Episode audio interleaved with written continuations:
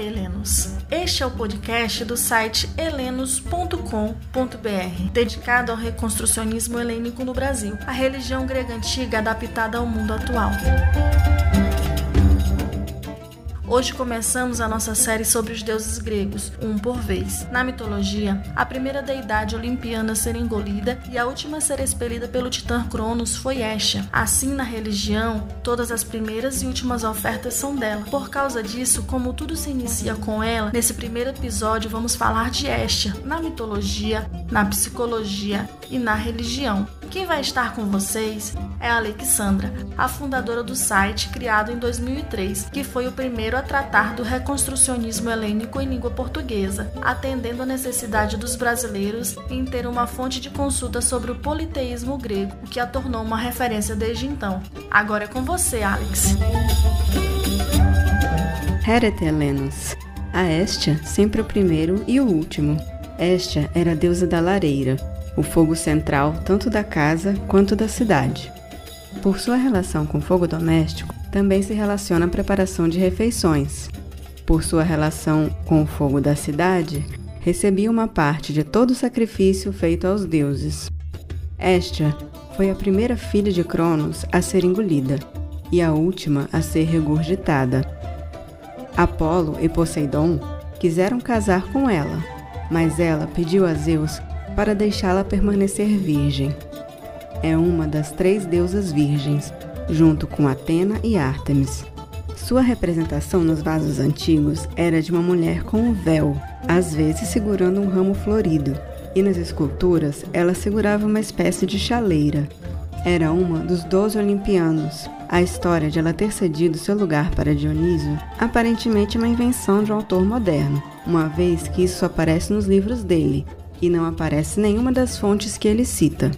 Por ser uma deusa olimpiana e relacionada a refeições, ela aparece em cenas de vasos antigos nessas situações, como recebendo Heracles no Olimpo, ou no banquete de Ganimedes, ou nas bodas de Peleu com Tétis. Nessa cena da procissão de casamento, Hestia e Deméter fornecem o pão, por serem as deusas do forno e do grão, respectivamente. Leto e Cáriclo fornecem a carne, por serem, respectivamente, a mãe de Ártemis e a esposa de Quiron, que são caçadores. E Dioniso e Hebe fornecem o vinho, por serem ele o deus do vinho e ela a copeira dos deuses.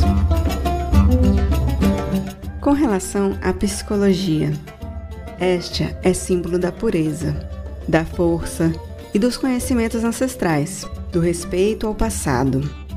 É ao redor do fogo de Estia que a família se reúne. Por isso, ela é também símbolo da família, da chama que possibilita os laços de união. Estia é uma deusa humilde, simples e modesta.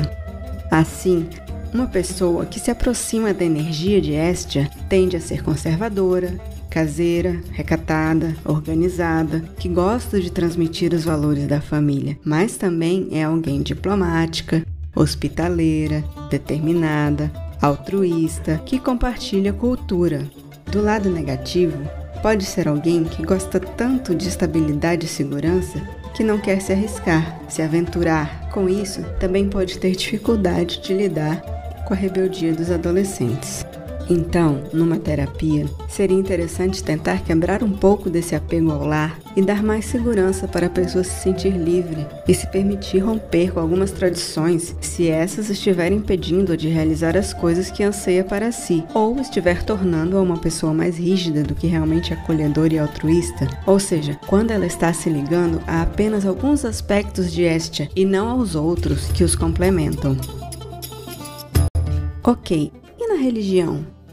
Apesar de não ter aceitado se casar com Apolo e Poseidon, os três eram cultuados juntos em Delfos, e Estia era cultuada com Poseidon em Olímpia. Por ser associada à construção de casas, era ligada também a Hermes, que protegia os trabalhos humanos. Ele aparece no hino homérico 24 a Estia. E por ser do lar, era associada a todas as deidades que tinham alguma característica doméstica, como Zeus Quitésios, Heracles e os já mencionados Apolo e Hermes. Havia um templo separado apenas a Estia em Hermione, segundo Pausânias, que não continha nenhuma imagem dela, só um altar. Promessas solenes eram feitas em nome dela, e o fogo central era considerado um asilo sagrado aos suplicantes que buscavam proteção. Nisso, ela também poderia ser associada a Zeus no seu epíteto, apelido de hospitaleiro. O fogo da cidade era chamado Pritaneus. Ali, a deusa tinha um santuário especial chamado Tálamo, com sua estátua e sua chama sagrada. Os embaixadores estrangeiros eram recebidos ali. Quando um lugar estabelecia uma colônia, levavam uma parte do fogo sagrado para lá, para que este abençoasse essa nova cidade. Segundo Pausanias, no Pritaneus de Atenas havia a figura de Hestia com a de Eirene, a personificação da paz. Antigamente, se o fogo apagasse, ele não poderia ser aceso como um fogo comum. Ele teria que ser produzido ou por fricção ou por vidros apontados para o sol. Hoje, a gente faz preces sobre a chama para consagrá-la. As ofertas a ela são os primeiros frutos, água, óleo, vinho, ervas aromáticas e uma planta chamada agnocasto. Por ter sido a primeira a ser devorada e a última a ser regurgitada por Cronos, se oferece a Estia a primeira e a última porção de tudo que se come ou bebe. Pode-se fazer isso literalmente, separando a comida ou vertendo a bebida, enquanto se diz Estia, a ti sempre o primeiro e o último. Ou pelo menos fazendo uma prece a Estia no início e final da sua refeição. Essa oferta, que é líquida das bebidas, a gente chama de libação, a libação aos deuses olimpianos é feita vertendo apenas algumas gotas do líquido, que hoje pode ser não só no fogo ou no chão, mas também na pia, no pires, no guardanapo, qualquer recipiente separado para isso. Já na libação aos deuses quitônicos, que são os deuses do submundo, se vertia o líquido inteiro no chão ou em um buraco na terra, sem você ter nenhum contato com aquele líquido. A libação normal é chamada de esponder e a libação quitônica é chamada de coes. Então, como esta é olimpiana, ela sempre recebe a do primeiro tipo. Em qualquer rito helênico, a qualquer deus ou deusa gregos que você for fazer, sempre se começa consagrando a chama a Estia, e ela sempre recebe uma parte do banquete ofertado ao final. Por isso que começamos a nossa série com ela, pois a ela sempre o primeiro e o último.